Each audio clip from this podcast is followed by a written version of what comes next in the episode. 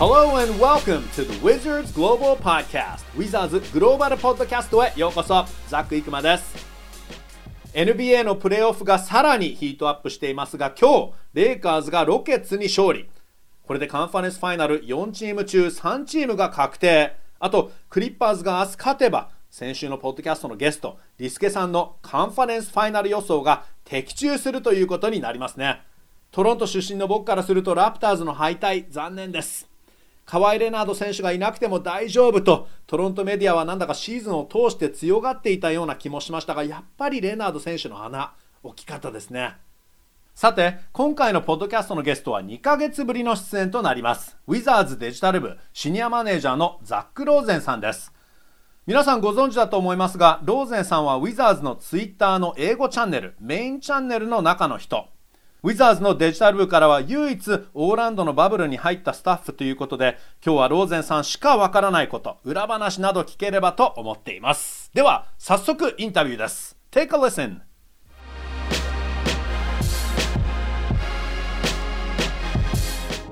All right. Hey, Zach. Thanks for joining us today.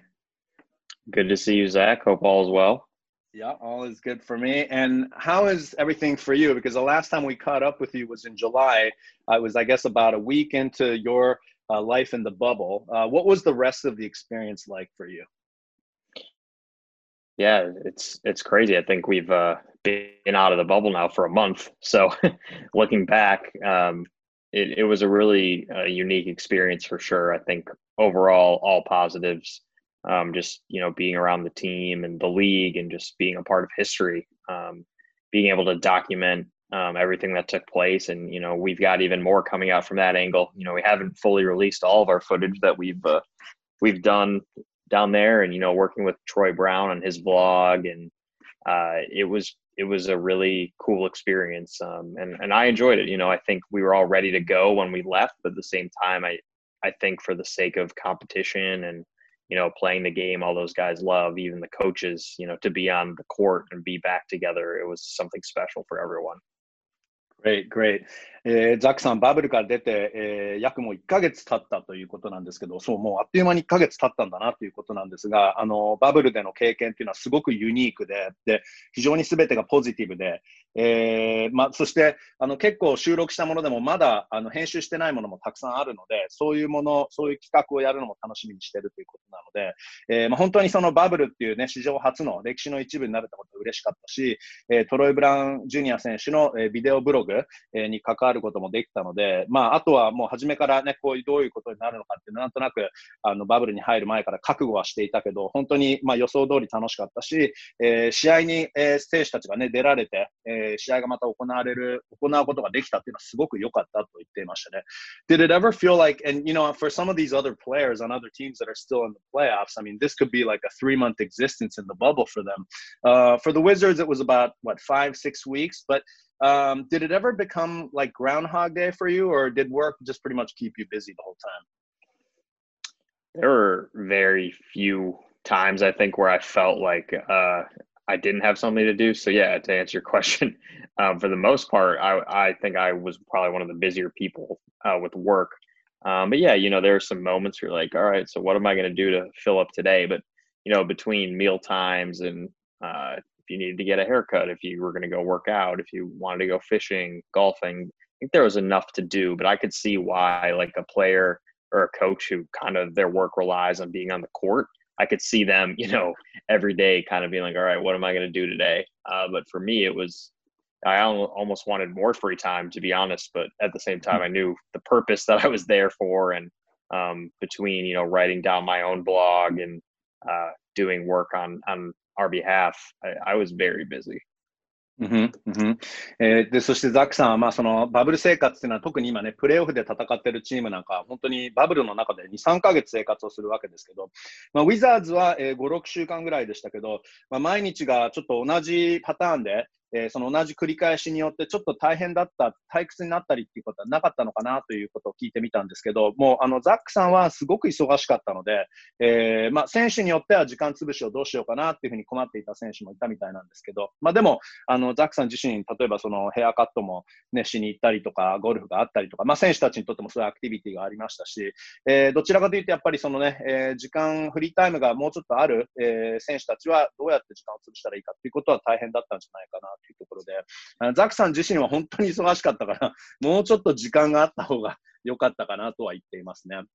You mentioned the Troy uh, blog, and I think this is the first time ever that a player, an active player, uh, during the course of the season, uh, documented all this stuff on video and and you know had had his own channel up and it was very successful. But um, to what extent did you work on that with him, and what was that experience like for you?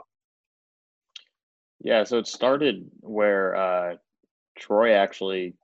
tweeted, I think, and he just said, "Hey, I'm trying to start a vlog. Would people watch it or whatever?" So um, we had gone into the bubble with an idea that we wanted to explore that kind of concept. So when he did that, you know, I immediately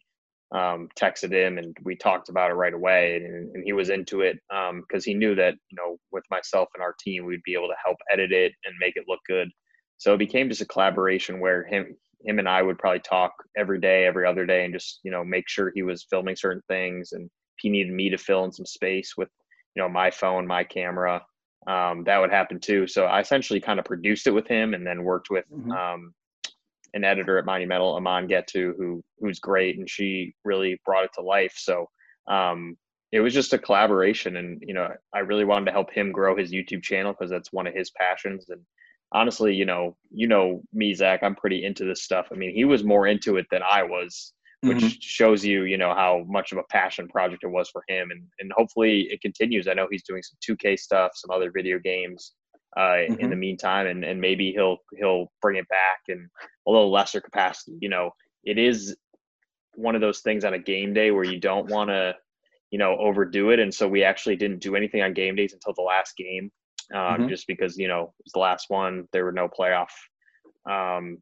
intentions involved or anything, so it worked out really well, and um, it gave us so much extra footage. Um, mm-hmm. And from his perspective, especially from a player, you know, he has a much different look at what's going on than even I do. So.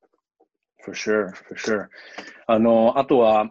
今回ね、えー、バブルではすごく話題になったウィザーズとしてもね、すごく楽しいコンテンツでしたけど、トロイ・ブラウン・ジュニア選手の、えー、ブログの話もね、先ほどちょっとありましたけど、えー、ザック・ローゼンが、まあ、あの、コープロデューサー的なね、存在で、まあ、あの、映像には何度も映ってましたけど、え、ある意味ちょっと影のね、えー、そのヒーローという形で、えー、トロイ・ブラウン・ジュニア選手のブログを手伝ったわけですけど、もともとそのバブルに入った時からトロイ・ブラウン・ジュニア選手がツイッターで、えー、ブログ、えー、YouTube チャンネルを始めたいねっていう話をしていたみたいで、まあ、その時すぐザック・ローゼンさんは、あの、トレ・ブラン・ジュニア選手と仲がいいんですけど、えー、メッセージを送って、よし、じゃあちょっと考えてみようかということで、もうほぼあの始めた時から毎日のように会話をして、えー、ちょっと打ち合わせをして、えー、じゃあ次はどうしようかとか、そういう作戦会議を行ったみたいなんですけど、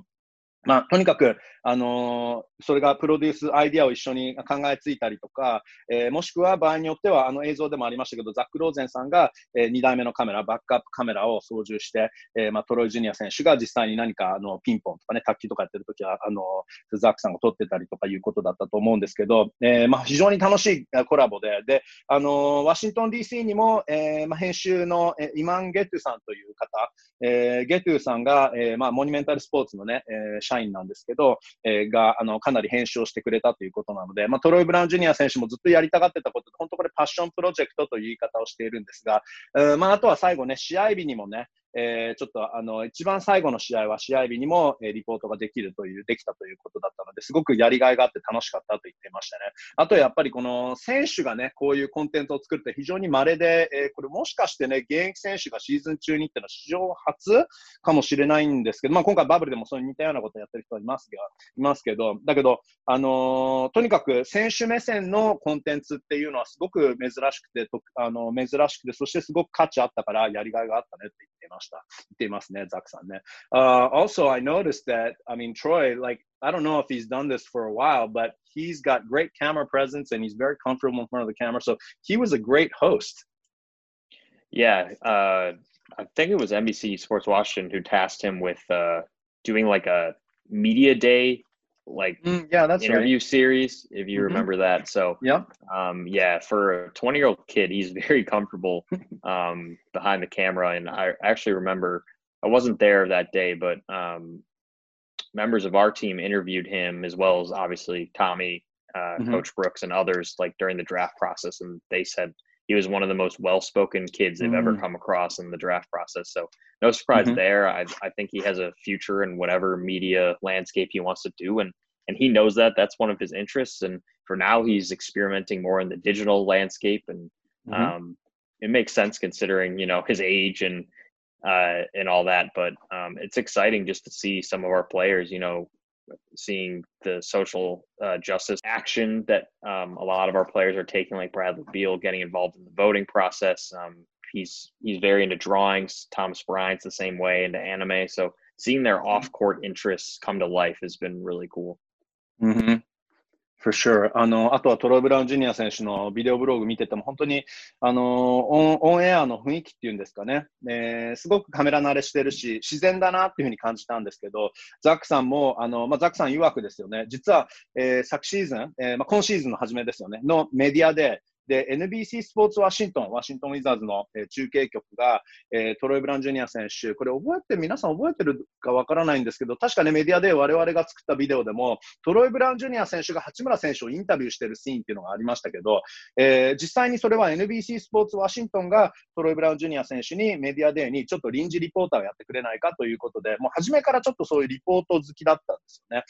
えーこんな20歳なのにこんなにカメラ慣れしてるのはすごいねとザックさん言ってるんですけど、さらにあと2018年の、えードラフト、えーを振り返ると、トミー・シェパード GM が、あの、あの2018年ドラフトクラスでも、トロイ・ブラウン・ジュニア選選手、本当に喋りが上手くてということが印象的だったというふうにトミー・シェパードさん言ってたと、ザックさん言っているので、あの、まあ、これはね、えー趣味ということですけど、いずれはこれ、いずれプロでやっていきたいかもしれないとトロイ・ジュニア、トロイ・ブラン・ジュニア選手も言っていて、で、あと本人、ソーシャルジャスティス、まあ、社会正義とかそういうことにももちろんすごく興味があるので、スポーツだけじゃなく、いろんな分野に関してね、話せる、トークができるっていうのは、すごく貴重ある、こういうオンエアのパーソナリティになれるんじゃないかなと言っていますね。あとは、あのトーマス・ブライアント選手なんかもね、えーアニメ好きだから、あのそういう意味でもちょっとそういうオンエアにするネタにはもってこいなんじゃないかなと言ってますね。I better make sure that Troy Brown doesn't learn too much Japanese from Rui, so he doesn't take my job away, right? Mm, Yeah, be on the lookout. Um, I, I wouldn't be surprised if he somehow picked that up in the off season, but uh, I don't know if he can translate back and forth as quickly as you can. So I think you're safe. Yeah, that's like about the only skill I have, so I, I hope I'm safe there. But、uh, 確かにあのトロイ・ブラウン・ジュニア選手が日本語をもしかしてこのオフシーズンに習いすぎちゃったら、自分もね、今度そのバイリンガルリポーターとして、この、ね、公式特派員の仕事も奪われてしまうので気をつけなきゃいけないねって言ってるんだけど、まあ、あのザック・ローゼンはあの君君ほどね、僕ほどこの同時通訳ができないからと言ってるので、まあ、そこはね、なんとかちょっとトロイさん勘弁してほしいんですけど。Um, let's talk about the team. Uh, so with this very young roster, missing you know a whole bunch of key pieces, and that gave certain guys certain chances to get more opportunities to make um, you know make kind of a uh, influence the team. Uh, but the team went one and seven in the bubble. So um, you know what kind of improvement? Uh, I, I know that there are certain things mentioned, a defense being one of the things that uh, the team wanted to improve upon. But what kind of growth did you see from the team during those eight games? I think you just saw a lot of young players who were able to have a different experience in their roles. So you look at someone like Troy Brown, who got to play point guard, started at point guard in a few of these last couple games. Um, that was huge for him. I think Thomas Bryant became a focal point of the offense, and he also was challenged to, to improve defensively, and he played great um, protecting the rim in those last couple games, especially. Um, you look at Rui Hachimura, who who struggled at times, but you know he still came up big in a lot of those games, uh, being the focal point. And you know he, I remember him saying something along the lines of, "Now I know what Bradley Beal goes through every night." Like he was the focal point of the scouting report, Mhm. and he was getting double teamed. People were throwing different things at him. Coaches were challenging him, um, and for him just to to get that almost like an in between freshman and sophomore year experience was super important. Um, you look at a guy like Jerome Robinson who who got some playing time with the Wizards when he came over, but now he was able to really flourish and take more shots. And I, I thought he he had some really good stretches. He has just great um, ISO moves. So if he can just put his game together, work on his strength a little bit, work on consistency, he's going to be a really solid contributor. Um, I think it just gave everyone an opportunity to grow and and kind of be put in uncomfortable situations. I mean, keep in mind from a macro level, the most uncomfortable situation was that they were in a bubble in an experience no one had ever had before. And then to go on the court and, you know, really put everything together and, you know, maybe the record wasn't what they wanted, but they were able to go against real competition. You know, played the Celtics who are now in the Eastern Conference Finals, played the Lakers and the Clippers in the preseason who are look looks like they'll be facing each other in the Western Conference Finals if all goes to plan. If the Nuggets somehow beat the Clippers. Well, the Wizards played that team too in the preseason, so they're playing against the world class competition. And I just think the whole experience itself was a maturing um, experience for a really young group of guys that were there. Mm-hmm. Mm-hmm. あの、あと、チームはバブルでは、まあ、1勝7敗という成績には終わったんですが、どういう成長が見えたかということについては、まあ、特に本当若い選手にとっては、いろんな、えこれまでになかったチャンスがあったということで、まあ、当然トロイ・ブラウン・ジュニア選手、ポイントガードでスタメン数試合とかありましたけど、すごくその経験もでかかったし、え、あとト,、えー、トーマス・ブライアント選手に関しても、えーまあ、オフェンスはもともといいんだけど、オフェンスもそうだけど、ディフェンスが相当レベルアップしたというふうに言っていて、で、さらにに八村選手の場合ね、皆さんご存知ですけど、フェンスの中心に、えー、なって、そのフェンスの中心として、えーまあ、試合に臨んで、さらにそういうマークを受けながら、そういう実際の経験をすることができたということで、えー、どうやら八村選手はザック・ローゼンさんに、え、ブラッドの気持ちがこれで分かるというふうに言ったそうで、えまあ、本当に毎試合マークされるというのはどれだけ厳しいことなのかということを教わったということで、えー、まあ、八村選手にとってはこの1年目、ね、中断があったので、ちょっと1年目から2年目の間のような、その1.5年目のような、えー、そのバブルのその8試合ということになりましたけど、特にその選手、若い選手の1年目から2年目の成長というのはすごく大事なので、ちょうどこういう時に八村選手がこういう経験ができたのは大きいというふうに言っていますね。えー、さらにジェローム・ロビンソン選手もクリッパーズからトレードできた時、えー、それ以来、ね、あの出場の機会はたくさんあったんですけど、もっと今回はシュートを打つ機会、アテンプト数が増えたので、えー、そういう意味でもすごくあのいい経験になったんじゃないかなということで、特にジェローム・ロビンソン選手はアイソプレーもすごくいいので、あとはもう体を強くしてフィジカルをどんどん強くすれば、えー、どんどん NBA で通用していくんではないかというふうに言っていますね。まあ、とにかくそのバブルっていうのはすごく難しい環境で、そんな中で、まあ、もちろんその勝ち星にはあまり恵まれなかったんだけど、でもあの練習試合も含め、えー、そして実際の試合だと、そのクリッパーズ、えー、レイカーズ、セルティックス、そしてナゲッツと、えー、今まだプレーオフに残っているチームと、で、さらにね、このファイナルに進むかもしれないというチーム、一番強いチームと、えー、戦えたというのは、すごいこの若い選手たちにとっては貴重だったんじゃないかなというふうに言っていますね。Um, interesting quote from Rui about you know how Brad you know how he how he now knows what it must feel like for Brad every night. But um, just seeing the video blog and just seeing like the way players are reacting on interviews, it seemed like Rui, um, you know, obviously because maybe the other players around him were younger, uh, it's more guys his age group. Uh, did you see more leadership from Rui? I just felt like he was more relaxed and he was kind of at ease in that environment with those guys. Yeah, definitely. He he was more vocal at practice on the court. I mean, he was communicating a lot more than he was during his true rookie season, I guess we can call it from October to March. But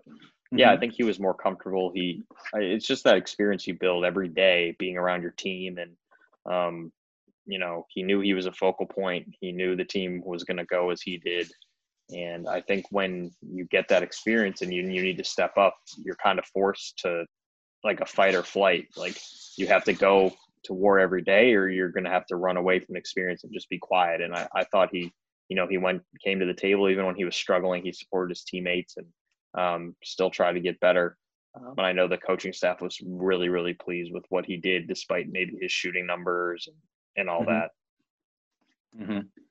で、八村選手も、やはりこの周りの選手が若手が多いということで、まあ、そういう部分もあり、えー、リーダーシップがもっともっと見えたということで、まあ、とにかく練習、試合ではもう本当、今まで以上に声を出していたということで、え、これは中断前の時に比べて相当声を出していたということですね。えー、あとはま相当、ね、馴染んできたということで、えーま、もっと、ね、楽にえ、振る舞うことができたということで、あとは、まあ、とにかくそのオフェンスの中心になったこと、毎試合マークが厳しかったということで、えー、その意識が高まったと、もうとにかく自分がやる気はないっていう、そういう気持ちが伝わってきた、その意識が伝わってきたというふうに言っていますね。Um, one thing I do want to ask early on, I asked you about just sort of the Groundhog Day aspect of things, and maybe for players that can be tough because they do have more free time compared to, say, in your case, because you're just making making content 24 seven. Um, but you know, um, you know, the Wizards ended up spending six weeks, and like I said, some teams will end up spending three months. And I know some players have struggled with the idea of sort of being trapped in this bubble. Um, how can you see this being taxing after a while? I know you sort of um, touched on it, but you know, just running out of things to do, right? Golfing and fishing and cycling and running maybe or walking around. I mean, is it more about the activities or is it just sort of not being able to go out, not being able to see family and friends? What makes it really tough to be in the bubble? Yeah, I think you hit it with the the family and friends. Um, and just the campus itself you you can't mm-hmm. really escape a lot you know Mm-hmm. When we were there, you would have to take a shuttle to go hotel to hotel or to golf. So mm-hmm. there aren't like a lot of places to go. Um, mm-hmm. so I think you know if you're someone who who likes to like be outside and go around and walk and stuff, it can be a little suffocating in that way. Um, but you know, there's still so many activities that you can do. Um, but yeah, I think it helped that after the first round, all these teams were able to bring in family members um, I know they're working on staff getting the same um, benefit after the this second round. So um, that that was kind of the harder thing, and then just the grind. You know, we mm-hmm. we went through a whole season, and then or you know seven eighths of a season. Then we hit this hiatus period where a lot of people were still working really hard preparing for a restart and then you have to keep going again get back right to it and you work almost every day i think it's just an exhausting experience and it doesn't really matter where you would have been i think it helps that you're not traveling every day at least because that would probably be even more exhausting so i think mm-hmm. compared to the regular playoffs it's probably a little less tiring and you've seen um, some people talk about that um, now mm-hmm. where um, they're like well maybe we should do two away games at a time in a city like they do in baseball or just mm-hmm. explore new um, options instead of flying everywhere like crazy, as you know, Zach. It, it, it gets hectic, it gets tiring over time.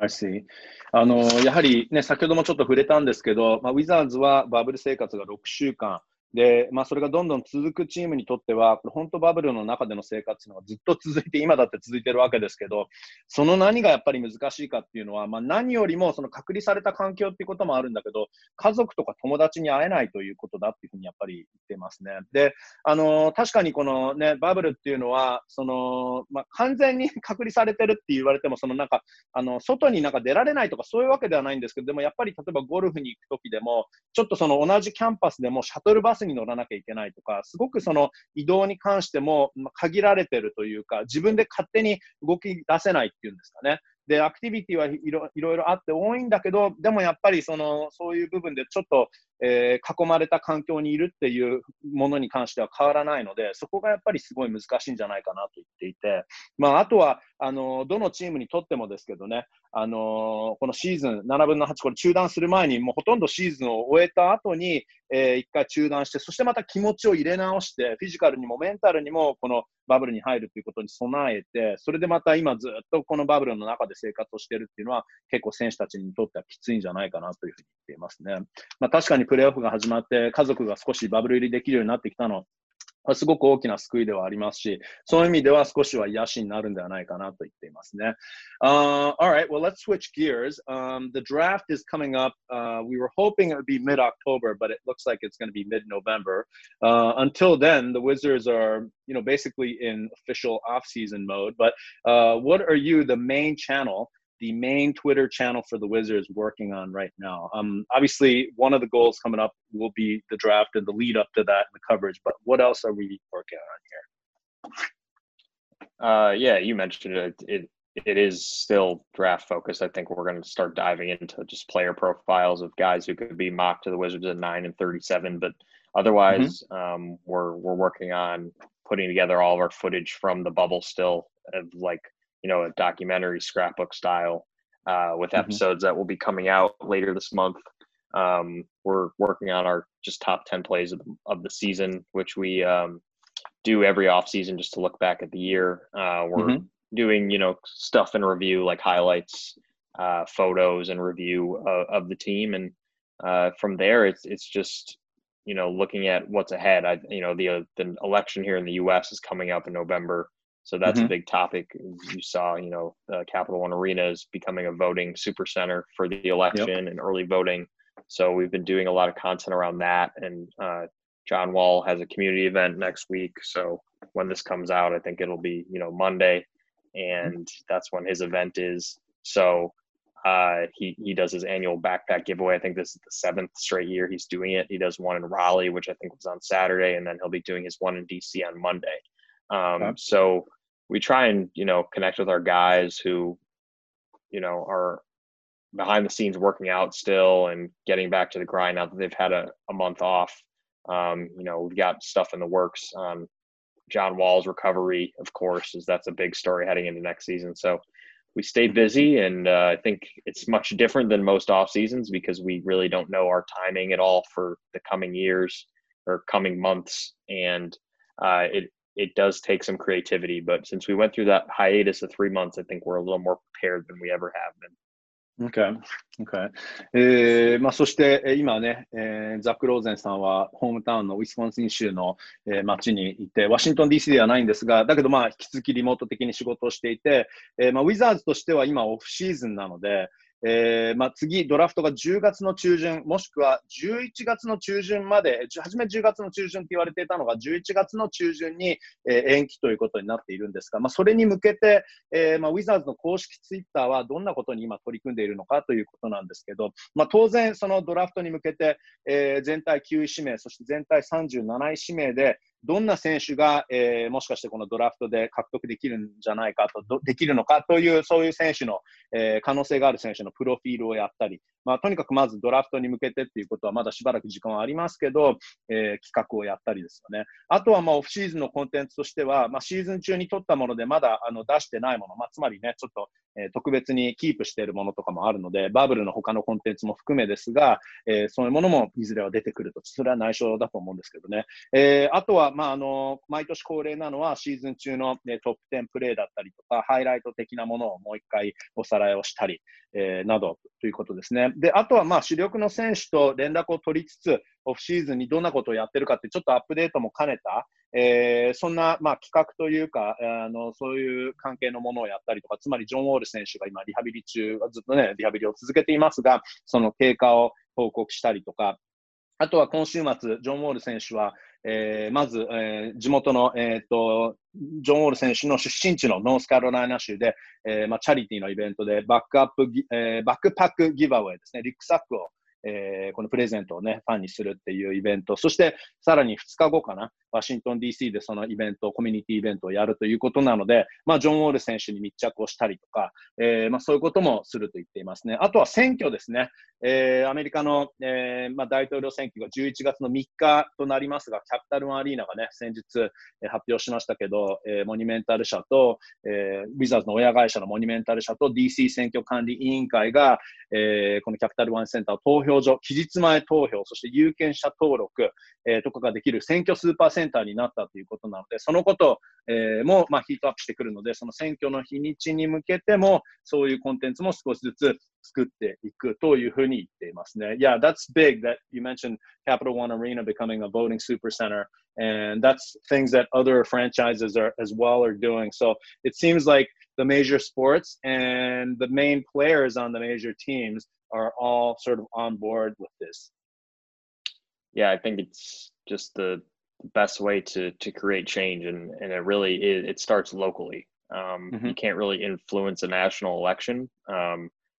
without starting regionally and locally. So, Mhm. um, with the way we vote here in the U.S. with the electoral co- electoral college and also you know local government voting, it, it really does come down to what you do in your you know your district, your area. うん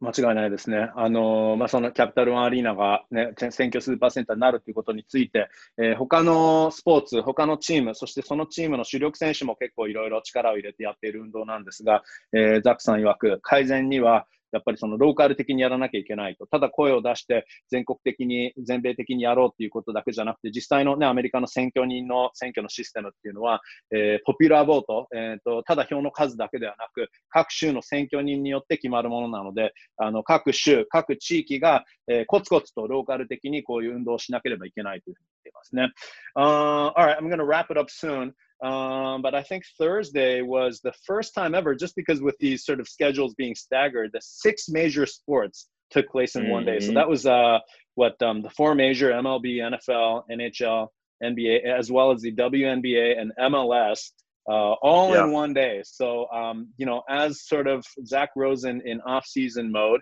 as a sports fan, um, are you enjoying all this sports, all this live sports? This would have been unimaginable like six months ago when we were just like uh, desperate for anything. Right. Yeah. It, Thursday was that was a special day. I mean, I I was definitely focused on the football as the you know the debut of that, and then you know first week one Sunday uh, Yep. this weekend. So uh, that's kind of been my main focus. But yeah, you even have U.S. Open tennis. There was a golf tournament, so there was like Mhm. everything going on. You know, Naomi Osaka won, as all of Japan knows, and um, it Yep. was a great match against uh, Vika Azarenka, and uh, it it's we're really lucky. I mean, and fortunate for everything that's worked out. I mean, even baseball's kind of gotten stuff together now with with COVID, and uh, they're going to go to bubbles in the postseason in a few weeks too. Uh, Mhm. College football, you know, is underway. Uh, we'll see. You know, a lot of conferences aren't playing though, so it, it's a little confusing. But you know, we keep hoping for the best, and we're we're glad to see action. You know, definitely miss fans at games, and hopefully, you know that that'll come up sooner rather than later. But um, it's definitely if you're a sports fan, all those days of boredom and you know what am I going to do? Am I going to go watch a game from 1981? Uh, you don't have to do that anymore. Yeah You don't have to be watching Paul Molitor or Robin Yount highlights anymore, I guess, right? Well, those are kind of the only highlights as a Brewers fan. So they were played you over and are, over. uh, you're a big Brewers fan, obviously, right? Oh yeah, Yeah. yep. あのザック・ローゼンさんはあのウィスコンシン州の出身で、えーミルウォーキー・ブルワーズの大ファンなんですけど、えーまあ、あの確かね、えー、とこれは現地の木曜日ですかね、アメリカの6大スポーツですよね、えーメジャー、えー NFL、NHL、NBA、WNBA、あと MLS、メジャーリーグサッカー、1日に、えー、6, 6つのメジャースポーツが試合を行ったということで話題になったんですが、えーまあ、今、オフシーズンモードのザック・ローゼンさんもオフシーズンをえーファンとして満喫しているということでね、まあ、当然、えー木曜日には、え NFL の開幕戦があって、そして今週末がね、あの本当に開幕ウィーケンドなので、それはもう当然楽しみにしているし、あとは、まあ、US オープンテニスでもね、えーついさっき、ナオミ大阪選手、大阪直美選手が決勝、えー見事勝利して、えーアザレンカ相手に見事な、えー勝利、そして、えー優勝ということでね、えーまあ、US オープンもテニスもそうですし、えーゴルフもあって、も本当に今、数ヶ月前だったらちょっと考えられないようなね、まだもちろん全然そのコロナの状況っていうのは収まっていないという心配もありますが、だけど今は、あのね、なんとこうやってスポーツが行われていること自体だけでも本当に今は感謝していると。今まだ無観客でちょっとその分ね、あのー辛かったりとか、あるいは大学フットボールなんかでは、プレーをするリーグとしないリーグなんかとね、分かれたりはしてますけど、だけど今本当に数ヶ月前だったら想像がつかない、これだけまあスポーツが戻ってきたっていうのは嬉しくて、ブルワーズファンのザック・ローゼンからすると、えー1981年の野球のハイライトばっかり見なくて済むと言っていて、それがだから、ブルワーズってそんな勝ってない、えー、とで歴史だと思うんですけどね、あのロビン・ヤウント選手とかポール・モリター選手のハイライトをもう見なくて済んでよかったねと僕は言ったんですけど、Now, I do actually want to ask you one more thing about the bubble, uh, since you mentioned uh, baseball, uh, possibly Mhm. doing the bubble for the postseason, I guess. Um, you know, so obviously this is without a doubt uh, the NFL is not uh, adopting this bubble system, but seeing that Major League Baseball they struggled a little bit during the regular season in their shortened season, and now they are trying to adopt a bubble plan format for the playoffs. So, needless to say, the bubble is a success, right? Yeah, uh, I I think it. The reason you might not see everybody adopt it all over is that it is expensive. Um, mm-hmm. And it's because of all the testing, the lodging, and everything that goes into it. But mm-hmm. yeah, I mean, it, it's clearly the most, you know, successful model. And I think that's what they projected, you know, when all this started. Um, and so if you like need to play, you know, we need to make sure these games happen. It, it's the best course of action the NFL, you know, they they could do a bubble later on, but I think because there's so many teams, they're all mm-hmm. you know in different areas. And football is a sport that requires an 100 yard field. That's yeah. the other thing. You need a big space to play football. Um, but yeah, um, I think the bubble model is the safest way. You create an environment. It's like your own little town,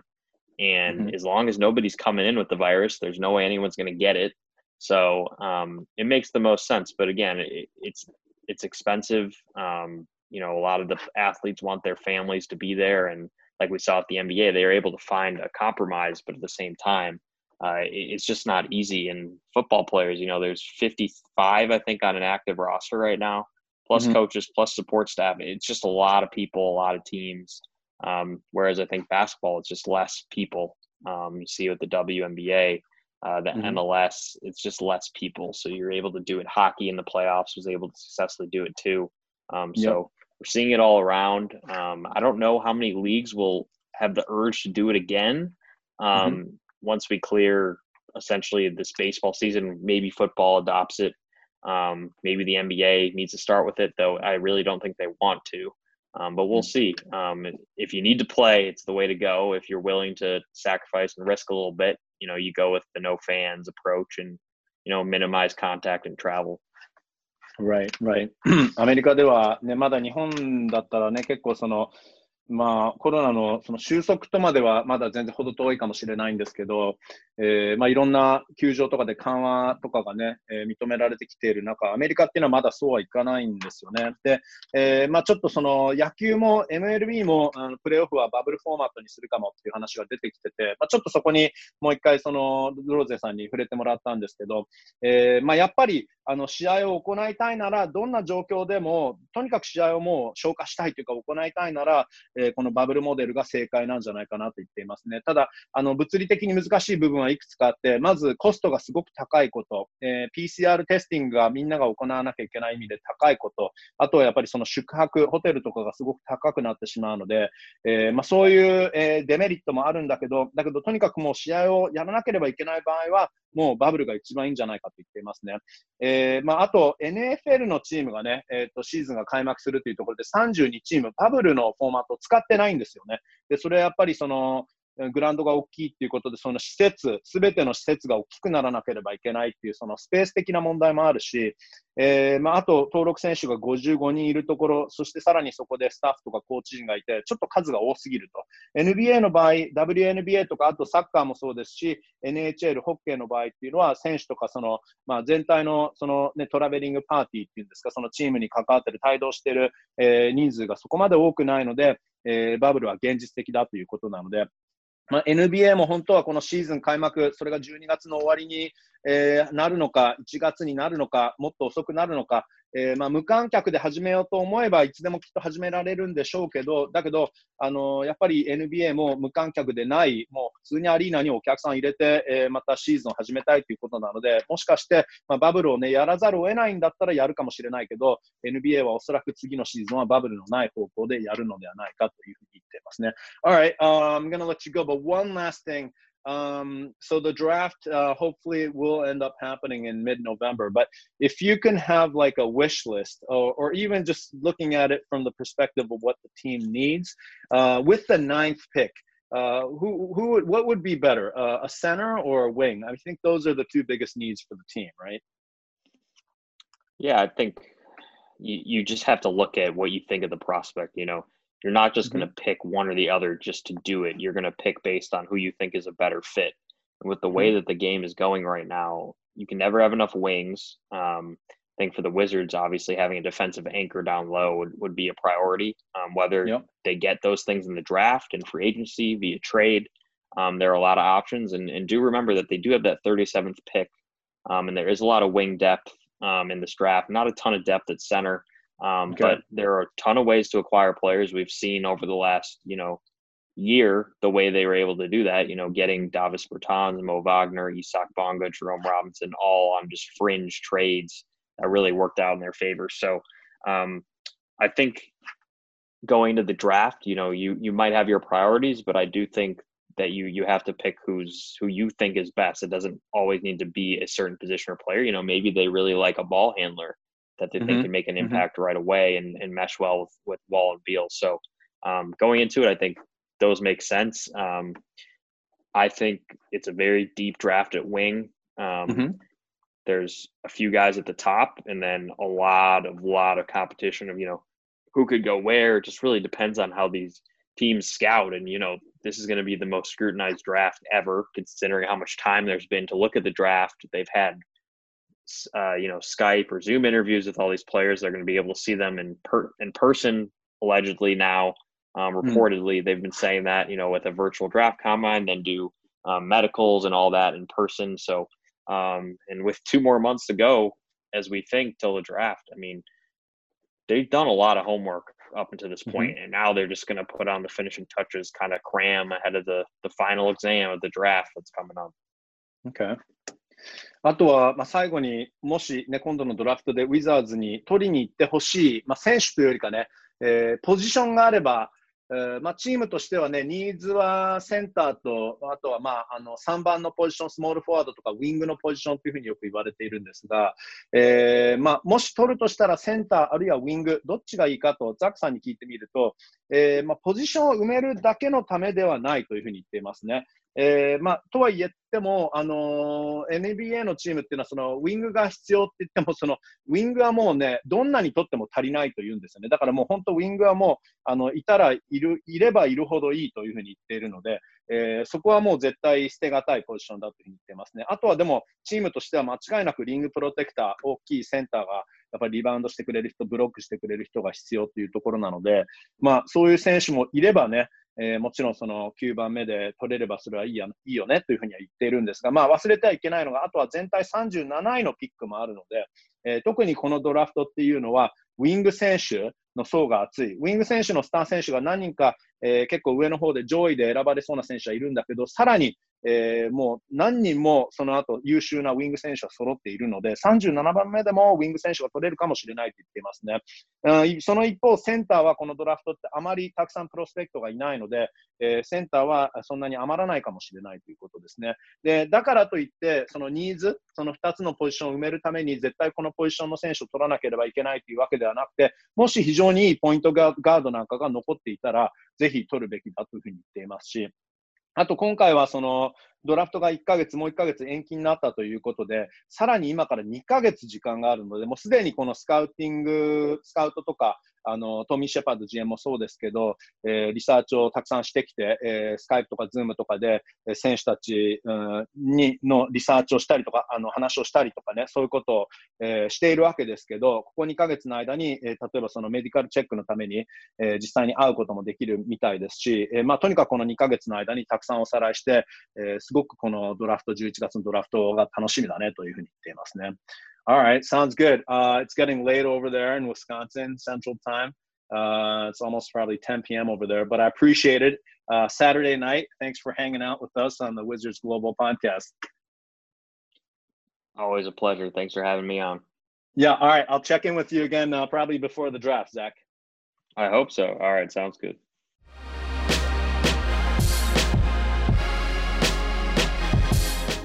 はい、というザック・ローゼンさんでした。バブル生活が終わってもう1ヶ月経ったと思えないと言っていましたが確かにあっという間ですよね。シーディンゲームでは八村選手がオフェンスの中心となって毎試合相手に厳しくマークされていましたがブラッドの気持ちがわかる。という八村選手のコメントも印象的でした。あとパンデミックの中で試合を開催するにはバブルの形式はコストは高いけど一番いい方法だとザック・ローゼンさん言っていました。まあ、ただ NBA は来シーズンできれば無観客はもうやめて普通の状態で試合を行いたいとのこと、まあ、それがいつ可能になるのか。焼きそびれたんですけど一つインタビューで興味深いなと思ったのが NBA が MLB のような遠征のスタイルを今検討していること。チームが遠征で1試合1試合移動するのではなく野球みたいに同じ相手と連戦をするフォーマットを検討しているということです。B リーグがこのスタイルですよね、まあ、確かに移動の疲れも減るでしょうし感染のリスクも抑えられるのではないでしょうか。ドラフトが予定されていた10月中旬から11月中旬まで約1ヶ月の延期ということは12月上旬ターゲットになっていた来シーズンの開幕も1ヶ月以上遅れて新年のスタートになるということなのでしょうか。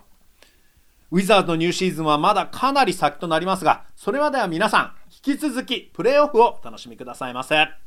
リスケさんの予想当たるかなでは今日はこの辺でお別れです Thanks for listening to the Wizards Global Podcast. Have a great day, everyone.